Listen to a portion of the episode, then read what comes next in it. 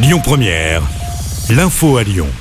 Bonjour à tous. Dans l'actualité aujourd'hui, les funérailles de la reine Elisabeth II ont eu lieu aujourd'hui à midi à l'abbaye de Westminster à Londres.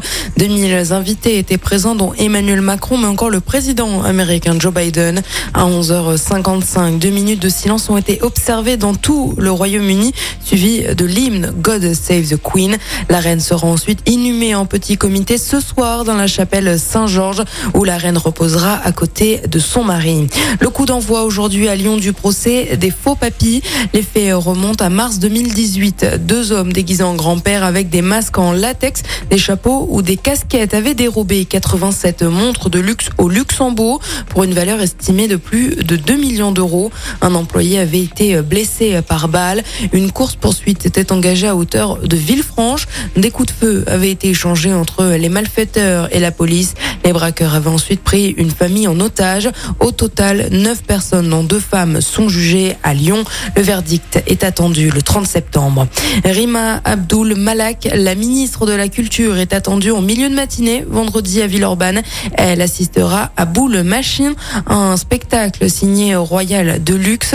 Cette semaine, le centre-ville de Villeurbanne sera au rythme des animations et spectacles de rue en marge du spectacle Boule Machin de Villeurbanne. Le tunnel sous Fourvière est coupé à la circulation en direction de Marseille pour une durée indéterminée suite à un incident. L'accès depuis la bretelle Gorge de Loup est fermé.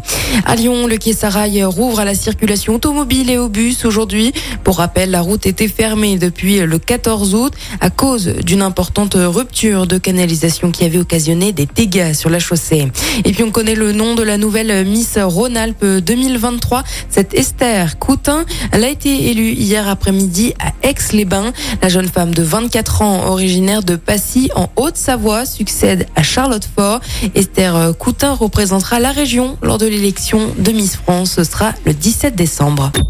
Écoutez votre radio Lyon Première en direct sur l'application Lyon Première, lyonpremière.fr et bien sûr à Lyon sur 90.2 FM et en DAB+. Lyon Première